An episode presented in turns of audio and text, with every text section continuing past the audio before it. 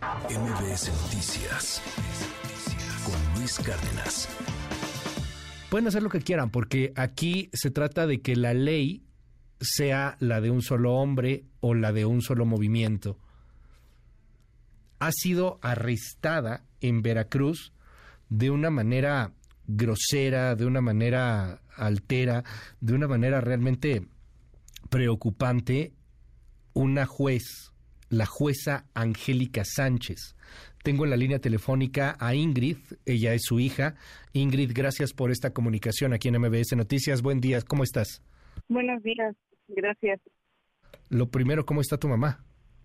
Pues, pues el abogado que es el que ha podido entrar a verla al penal. No la has visto. Que está, que está bien y, tranquila, eso es lo que nos, nos, este, reconforta ahorita que ella está bien. Eh, tu mamá vino a, a, la Ciudad de México, estuvo en el Senado incluso, estuvo con Ricardo Monreal el jueves y el viernes la detienen. ¿Cómo, ¿Cómo, fue esto? ¿Por qué la detienen de esta manera? Cuéntanos cómo lo vivieron.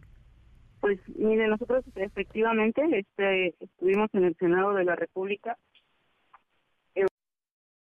de un convenio entre el Senado y una una barra de abogados o un colegio. Y este pues ahí estuvimos eh, y pues estábamos en la Ciudad de México para eso y para solicitar audiencia con la ministra Norma Piña para plantearle toda esta situación que mi mamá había vivido hasta ese momento, que era la detención anterior. Y este, pues todavía estuvimos el jueves tranquilamente paseando por la Ciudad de México y el día viernes nos disponíamos a ir a, a buscar audiencia con la ministra y nos nos interceptaron ahí afuera del hotel y bueno el no sé el video ya es es bastante conocido sí, uh -huh. Uh -huh. sí lo, lo hemos visto y, y es algo muy indignante porque ya habían detenido a tu mamá ya habían sí. detenido a la jueza Y la acusan de haber liberado a un narcotraficante, lo dice el gobernador, un narcotraficante acusado de dos homicidios. El, el tipo, bueno, ha tratado de mostrar que es empresario, pero de cualquier manera es muy difícil porque un juez, pues no es que le caiga bien uno u otro, simplemente tiene que resolver con base a la ley. Pero hoy te lo pregunto, Ingrid, te lo pregunto con el corazón en la mano, frente a estos eh, eh, declaraciones de, de, muchedumbre, de corajes, de ira, frente a un gobernador que evidentemente está fuera de sí, como es Cuitlagua García, ¿qué, qué ves con, con, lo que pasa con tu madre? Porque le están diciendo es que ella libera a los narcotraficantes, es que los jueces están coludidos con los, con los malos, y pues la cosa es bien distinta y muchísimo más compleja. ¿Cómo hacerle entender a la gente pues que no, que, que no es así? Pues mire, creo que el pueblo se ha dejado llevar mucho por lo que dice el señor gobernador, que lo que dice el señor gobernador casi casi es la ley. Entonces, pues algo que el gobernador no ha dicho es que, o, o no sé si no lo sabe, es que pues muchas de la de las decisiones tomadas por los jueces y en este caso pues de mi mamá es pues cómo está armada esa carpeta de investigación porque mi mamá jamás tiene acceso a la carpeta de investigación, ningún juez tiene acceso, solamente está a las expensas de lo que le diga el, el Ministerio Público, en este caso la Fiscalía.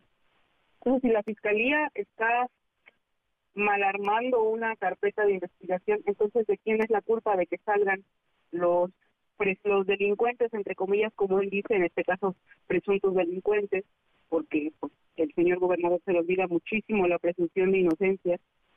Entonces, aquí no es culpa de nadie más que de la fiscalía. O sea, si vamos a echarle la culpa a alguien que sea al responsable de armar carpetas de investigación, de inventar delitos, o sea, no, mi mamá no inventa delitos, no arma carpetas, o sea, ella nada más está escuchando y en base a eso, este, emite su, su resolu sus resoluciones. Pero entonces la fiscalía es la que arma mal las carpetas de investigación. Fue ingresada eh, desde el viernes al penal de Pacho Viejo, si no me equivoco, ¿verdad, Ingrid? Sí, este, el, el viernes en la, en la madrugada, no, el, sábado en la madrugada, sábado en la noche. Este, fue ingresada a, a Pacho Ustedes acusaron en la última ocasión que había tortura, que la hicieron, que la obligaron inclusive a disparar un arma para tener pruebas en su contra. Eh, ¿Hay miedo de que suceda algo similar? ¿Qué pasó la vez anterior? Pues mire, yo creo que ya se hizo bastante conocido este, este asunto de que mi mamá eh, denunció públicamente la tortura psicológica que sufrió por parte de los elementos apresores de la primera ocasión. Así es.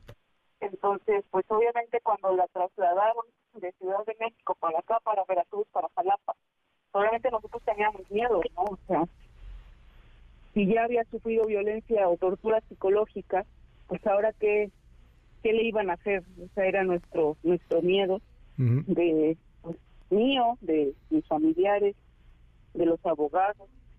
Entonces, este, pues gracias a Dios ahorita no nos ha dicho que haya sufrido algo de eso por parte de, ya. la trasladar, pero pues el miedo está ahí, el, es, latente para por parte de ella, nosotros hacia ella tenemos miedo por su vida, por nuestra propia vida incluso, porque pues si el señor gobernador hace esto con un juez, como se ha leído tantas veces en, redes sociales, bueno, no he leído tantas veces este comentario, ya. Pues imagínense qué nos podemos crear nosotros como, ciudadanos comunes. Oye, termino preguntándote algo, Ingrid. Eh, ¿Ha trascendido que hubo una reunión de algunos jueces con Cuitlagua García este fin de semana, una especie de lectura de cartilla? ¿Sabes algo sobre el tema? ¿Pasó? La verdad no no tenía conocimiento de esa de esta reunión que tuvieron. No sé, no sé si, si pasó o no, no sé. Pero pues yo no entiendo cuál es la el motivo por el cual el señor gobernador se reúne con los jueces cuando son cosas. Bueno.